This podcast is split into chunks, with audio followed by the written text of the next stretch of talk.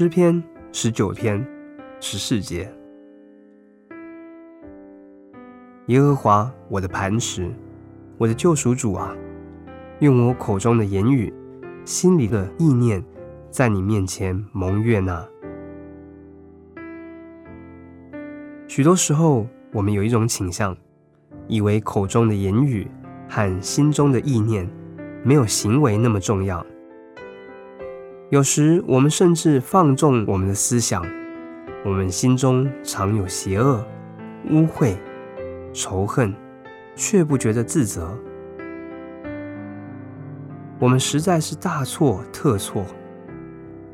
在神的眼中，我们的思想有如实际的行为。我们看为只是一个思想，在神看来就是一个行动。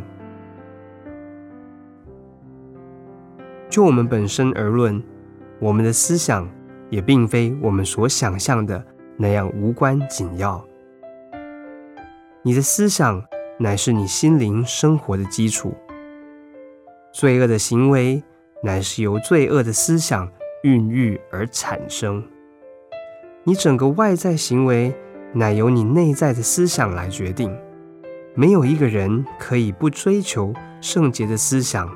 而能有圣洁的生活，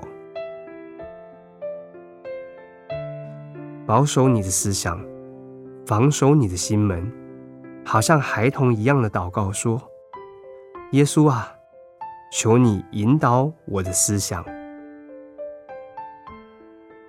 诗篇十九篇十四节：耶和华我的磐石，我的救赎主啊，用我口中的言语。心里的意念，在你面前蒙悦纳。